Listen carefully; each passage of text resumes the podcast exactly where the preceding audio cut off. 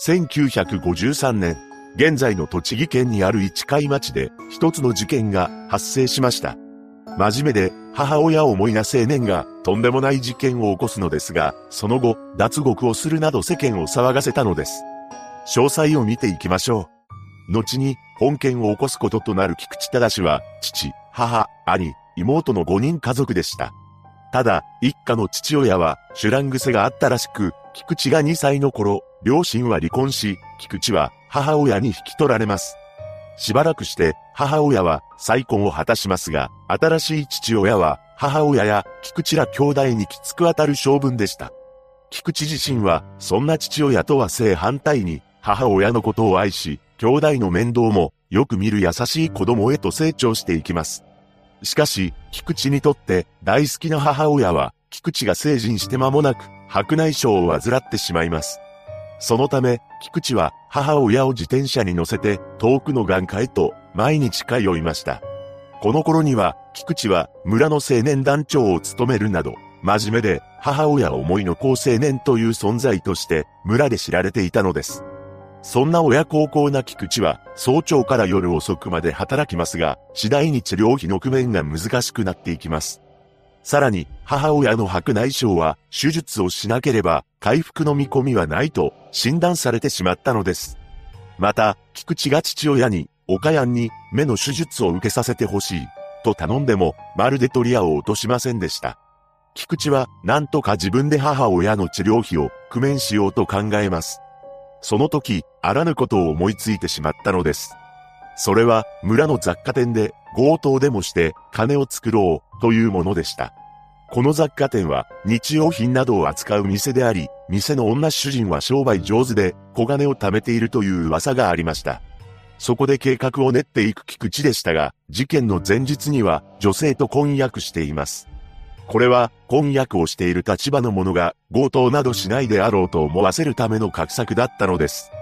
事件前日の夜、菊池は夜11時頃まで友人を家に呼んで話し込んでいました。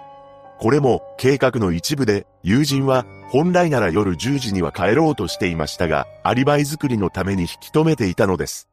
そして11時半頃、菊池は自分の家を出て300メートルほど離れた雑貨店へと向かいました。とはいえ、この雑貨店と菊池の自宅の間には他に家はなく、実質、林家だったと言います。菊池は店の付近に着くと顔に覆面をつけ、朝日もとバールを準備しました。ただ、ここまで来て、なかなか実行には踏み切れず、日付が回った午前3時頃まで近辺をうろうろしています。その後、何度もためらいますが、決心がつき、雨戸と障子を蹴り倒して雑貨店へ侵入しました。ここで菊池は、金を出せ、と大声で叫びますが、店に住んでいた一家三人と使用人は、その誰もが怖がって、布団から顔を出せずにいたそうです。菊池は林家に住んでいたこともあり、声を聞かれたことで自分の正体がバレたものだと思い、全員を手にかけるしかないと決意します。そして悲劇が起こってしまったのです。その後、菊池は雑貨店で食事をしたかのように細工しています。これは自分が村では真面目な青年として知られていたため、流しの強盗犯に見せかけるためでした。そして、店の物色を続けますが、金目のものはなかなか見つからず、婦人用の腕時計と2150円を盗んで逃走しました。翌日、一家と使用人の変わり果てた姿が発見され、すぐに捜査が開始されます。菊池は青年団長も務めていたため、捜査員の詰め所として自宅を貸しており、捜査に協力しているふりをしていました。それから2ヶ月後、菊池は逮捕されてしまいます。逮捕の決め手は、菊池が店から盗んだ腕時計でした。この腕時計は東京に住む菊池の妹に渡していたそうで、菊池自身はバレるわけがないと思っていたようですが、捜査員は妹にも事情聴取に出向いていたのです。妹は何も知らされずに送られた腕時計をしており、捜査員はそれを見逃しませんでした。村でも真面目で高青年であった菊池が逮捕されたと聞いた村人は大パニックになります。また、この時取り調べを受けていた村内の男は他に4人いましたが、菊池が単独でやったと実況したため、4人の男性については釈放されました。それでも地元では、菊池が一人で罪をかぶったという噂も根強くあったそうです。そして同年11月25日には極刑が言い渡されました。その後、獄中で孤独な日々を送る菊池のもとに一通の手紙が届きます。それは兄からのものであり、菊池にとって一番辛い内容だったのです。その手紙によると、菊池のせいで母親が村八部にあっており、大変苦しんでいるというものでした。そしてなんと、菊池は岡谷に一目会いたい、と脱獄を決意するのです。ここで彼は入念に計画を練っていきます。まず、脱獄するためには窓の鉄格子を切る必要がありました。それを実現するため、菊池は兄から差し入れの雑誌を受け取ります。この雑誌はただの雑誌ではありませんでした。雑誌にはいくつかの文字に点が付けられており、文字をつなげると背拍子の裏という一文になったのです。兄は別の雑誌の背拍子に金の子を隠し、偽名を使って別の囚人に差し入れます。そして、その囚人が読み終わった雑誌を菊池が借り、背拍子から金の子を回収するという用意周到なものでした。現在では考えられない差し入れですが、当時はまだ付け入る隙があったのかもしれません。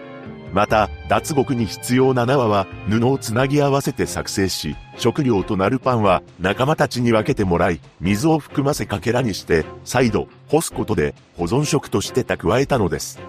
さらに、兄と秘密裏に連絡を取り、宇都宮の総合グラウンドで落ち合うことを約束し、結婚日を迎えます。